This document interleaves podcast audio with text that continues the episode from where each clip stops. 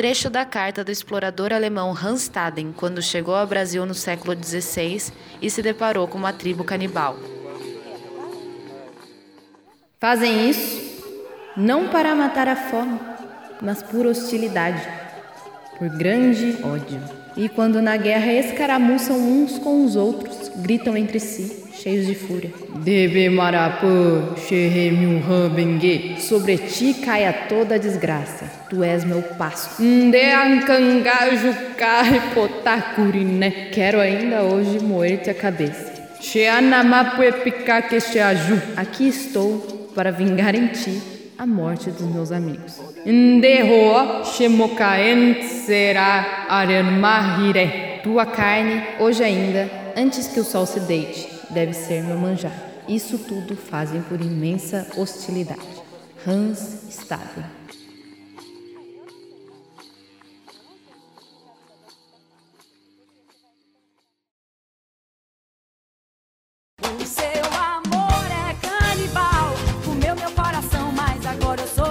E aí, meu povo, aqui é a Leba do Mente na Mesa e hoje a gente vai falar de um assunto que é um pouco delicado e que, por misturar antropologia e alimentação, eu acho que cabe nesse podcast. Eu me senti quase que na obrigação de falar sobre isso, mesmo que seja um tabu, mesmo que cause asco. E esse assunto é o canibalismo. O canibalismo hoje, graças a Deus, está quase extinto em rituais sagrados, né? Só tem uma tribo hoje em dia que ainda faz rituais antropofágicos. E hoje o canibalismo é mais associado com escassez extrema de alimentos ou atos cometidos por pessoas desequilibradas mentalmente. Se você tem estômago sensível, se filma ouvindo esse episódio, me manda, pelo amor de Deus, porque eu acho muito engraçado aquela cara de pré-gorfo, tipo.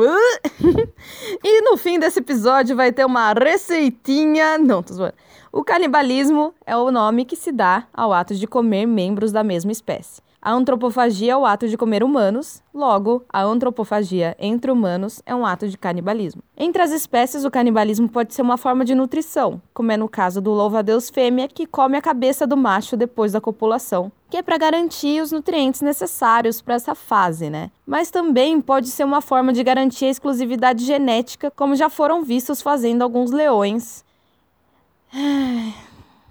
Ai. Como tem que ter estômago para viver nesse mundo, né, cara? Mas tudo bem, ser humano faz coisa muito pior. Alguns leões, para garantir a liderança da tribo, eles comem os filhotes do antigo líder para que só os seus genes prosperem. Caralho, isso me deixou muito chateada, mas vamos lá. Pro ser humano, tudo tem que complicar, né? Pro ser humano, a antropofagia não é sistêmica. O canibalismo acompanha a gente desde sempre, tipo, restos humanos cozidos foram encontrados em cavernas pré-históricas. E durante a história, as motivações do canibalismo eram, a maioria das vezes, racional para a sobrevivência. E quanto mais fomos desenvolvendo a domesticação de alimentos e tivemos cada vez menos fases de total escassez de comida, mais o canibalismo foi se tornando ritualístico ao invés de nutricional. Depois, com a disseminação da espiritualidade e das religiões, ele foi se tornando um tabu e hoje em dia, como eu já disse, a grande maioria dos casos de canibalismo são provenientes de atos de perversão e de patologia mental. E ainda tem muitos estudos em andamento para descobrir as reais forças que motivam o canibalismo hoje em dia, né? Sem rituais, sem nutrição, mas a gente vai dar uma passada por todos os tipos que já houveram. Nas formas mais primitivas e ritualísticas estão o endocanibalismo e o exocanibalismo. O endocanibalismo é o ato da antropofagia para objetivos espirituais. Diversas tribos espalhadas no mundo todo tiveram a mesma ideia, o inconsciente coletivo, sem nem ter Twitter para se comunicar, que era a concepção de que comer a carne de um oponente ou de um parente amado que já faleceu servia para que a alma daquela pessoa fosse incorporada na dele. Eu sei que isso é um pouco incompreensível assim, mas eu vou tentar explicar nada mais humano do que tentar concretizar, tangibilizar um sentimento que é para ser abstrato. A gente gosta muito de colocar forma nas coisas, de conseguir imaginar, de conseguir visualizar, e a gente usa nossos recursos para isso. Por exemplo, uma comparação que é um pouco ingrata, mas que é só para você entender o sentimento por trás do ritual. Na religião católica, foi preciso dizer: o pão é a representação do corpo e o vinho é a representação do sangue. Você come essas coisas e você vai ter uma parte de Deus, do Espírito Santo, dentro de você. É lógico que não dá para comparar comer pão e vinho com matar um ser humano e comer a carne, né? Mas a intenção por trás do ritual, independente do material usado, é a mesma, e eu espero que agora você consiga entender um pouco melhor o sentimento causado, né? Quando o oponente é consumido, no fundo, é um ato de admiração da bravura dessa pessoa. Quando uma pessoa era considerada fraca, ela não era consumida. Teve o um explorador alemão chamado Hans Staden, que é um ícone, que eu citei um trecho da carta dele no começo desse podcast. Ele visitou o Brasil duas vezes antes da colonização registrou tudo o que viu, inclusive que se deparou com tribos indígenas canibais. Ele diz que o único fator que fez com que ele se livrasse de ter sido comido é que ele chorou tanto de medo que a galera considerou ele um covarde e não quis comer a carne dele. Mas o que fizeram com o Hanstaden é mais caracterizado como exocanibalismo, que é puro terror mesmo. É o ato de comer as pessoas da tribo inimiga para vingar os membros da própria tribo que foram mortos por eles. É feito exclusivamente como forma de intimidação, ódio e vingança. É uma forma de estabelecer a superioridade a outra tribo, um ato de extinguir o outro clã que nem faz o leão. O exocanibalismo é também de forma ritualística, assim como o endocanibalismo, mas somente por motivações externas e não de internalizar algum sentimento. O ato de comer outro ser humano por total desespero, fome e escassez de alimento é chamado canibalismo famélico e ele é praticado por diversas outras espécies. Infelizmente, porque a motivação é a mais triste possível, né? Escassez de comida. Mas esse tipo de recurso para não morrer de fome já foi muito usado em épocas de guerra, por exemplo, na Guerra dos 30 Anos ou no cerco de Leningrado durante a Segunda Guerra Mundial. O caso mais notório e bem registrado desse desespero total é o da tragédia dos Andes. Tem até filme sobre isso. Um avião caiu nos Andes e os sobreviventes, depois de ouvir pelo rádio, que estava funcionando ainda, que as expedições de procura por eles tinham se encerrado, resolveram procurar ajuda, fazendo uma travessia super perigosa em neve, montanha e etc. Nessa expedição, eles chegaram à conclusão de que ninguém ia sobreviver se não tivesse comida, claro. E eles fizeram um pacto entre eles, dizendo que se alguém morresse naturalmente ou acidentalmente, o resto do grupo teria permissão total de consumir a carne sem peso na consciência, fazer o que tinha que ser feito para sobreviver. Desse modo, dois médicos que estavam nesse grupo conseguiram usar os conhecimentos de anatomia para retirar as partes do corpo para cozinhar, provendo para o grupo os nutrientes necessários para sobreviver. E por causa dessa permissão, desse perdão antecipado, os 16 sobreviventes conseguiram manter um mínimo de sanidade mental seguido desse ato que é cheio de tabu. Imagina você comer o seu companheiro de, de sobrevivência de um acidente, não é mesmo? E anos depois eles voltaram para o local do acidente e fizeram orações de gratidão para os mortos que permitiram o consumo da carne, que contribuíram para a sobrevivência deles. Sabe aquela cena do filme do livro de Eli? No mundo pós-apocalíptico, com muita escassez, eles chegam na casa de dois velhinhos muito dos simpáticos que recebem ele mó bem. E nesse mundo onde se passa o filme, não tem mais bondade e tal, então isso é muito estranho, assim. Aí o Denzel Washington percebe que a mão desse casal tá tremendo muito e fala: Cilada, Bino! São tudo canibal e vão matar a gente para comer. Essa doença que o casal tem por comer carne humana se chama febre de curu. Uma tribo canibal de Papua Nova Guiné que fazia rituais de luto envolvendo antropofagia tinha consistentes casos de uma doença muito esquisita que parecia uma possessão demoníaca. A pessoa afetada tinha perda da capacidade motora, mudança constante de humor, demência precoce, espasmos, uma coisa horrível assim. E alguns pesquisadores foram estudar essa doença que só afetava essa tribo. Acontece que a carne humana não é apropriada para consumo de humanos e pode ser perigosíssima para o cérebro ela pode transmitir o prion, que é uma proteína super anormal que causa essa doença infecciosa e degenerativa. Se manifesta em algumas pessoas e em outras não. E tem um período de incubação gigante, podendo levar até 50 anos para se manifestar. Os prions praticamente comem o cérebro, deixando ele com uma aparência esponjosa e causando essa doença terrível que vai matando aos pouquinhos. Como na grande maioria das culturas nós não temos mais um ato simbólico espiritual envolvendo o canibalismo, ele se tornou totalmente tabu. Só é perdoável pela opinião popular em situações extremíssimas de sobrevivência. Ok, concordo, tudo bem mas não para de ter notícias sobre canibalismo em todo lugar de forma perversa. E não é só coisa de filme. Concorda comigo que comer carne humana é um troço que dá trabalho pra caralho, é arriscado e que dá para evitar, tipo, tranquilamente? então, quando você institui que é ilegal comer carne humana, que não pode mais, não é um negócio que hoje em dia você ficaria muito revoltado assim. Você não iria para Paulista exigir o direito de comer um negócio desse. É uma coisa que você pode até ter curiosidade, mas não arrisque para cadeia para fazer, né?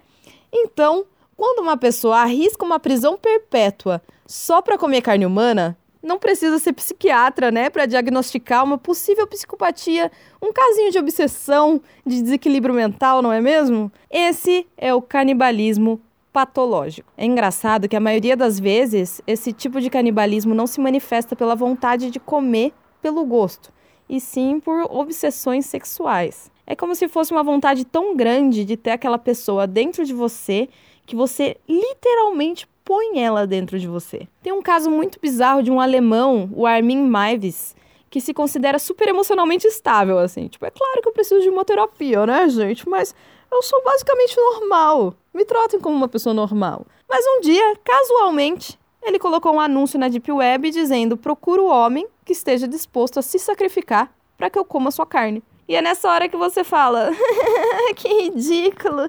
Ninguém apareceu, né? Ele ficou de ar, né? que ridículo.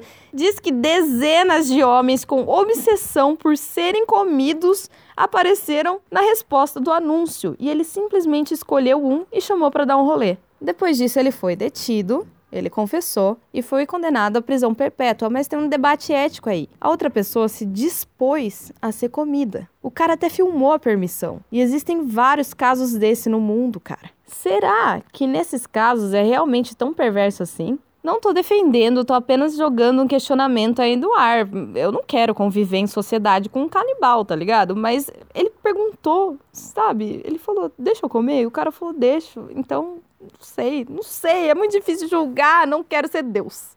Me recuso.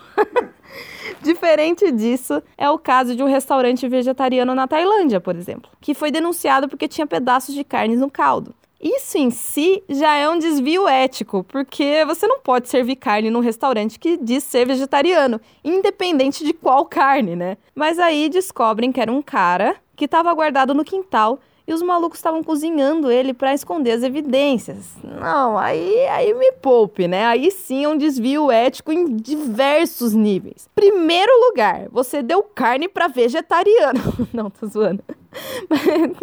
Cara, deu carne humana para vegetariano comer. Isso é praticamente um segundo crime que serve para encobrir o primeiro crime de assassinato. Além desses dois casos, ainda tem uma circunstância que é a mais séria de todos, que é apavorante.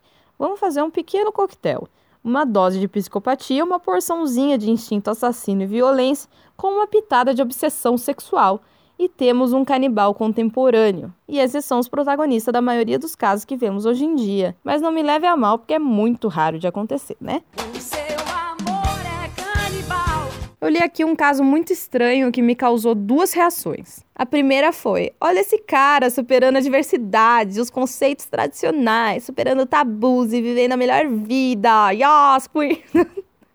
a segunda foi: um cara sofreu um acidente e teve o pé e parte da perna amputados. Nos Estados Unidos existe uma lei que permite que você leve os pedaços de você mesmo embora para ficar responsável pela cremação, talvez como uma forma de respeitar um ritual de despedida, não sei. Esse cara tinha um destino melhor para o seu pedaço de corpo. Ele disse que ele e os amigos sempre questionaram qual seria o gosto de carne humana e sempre se fizeram a pergunta: se eu tivesse a chance de comer ética e legalmente, eu comeria? Todos diziam que sim, mas é daquelas coisas, né? Que todo mundo já falou. Quando chega na hora H, ninguém faz. Tipo, eu morreria por você, sabendo que a chance é mínima de existir uma situação onde você teria que fazer essa escolha, né? Pois bem. Agora, esse cara tinha um pedaço de pé na mão e a chance de saber quem era brother de verdade, né? Quem ia ter o final.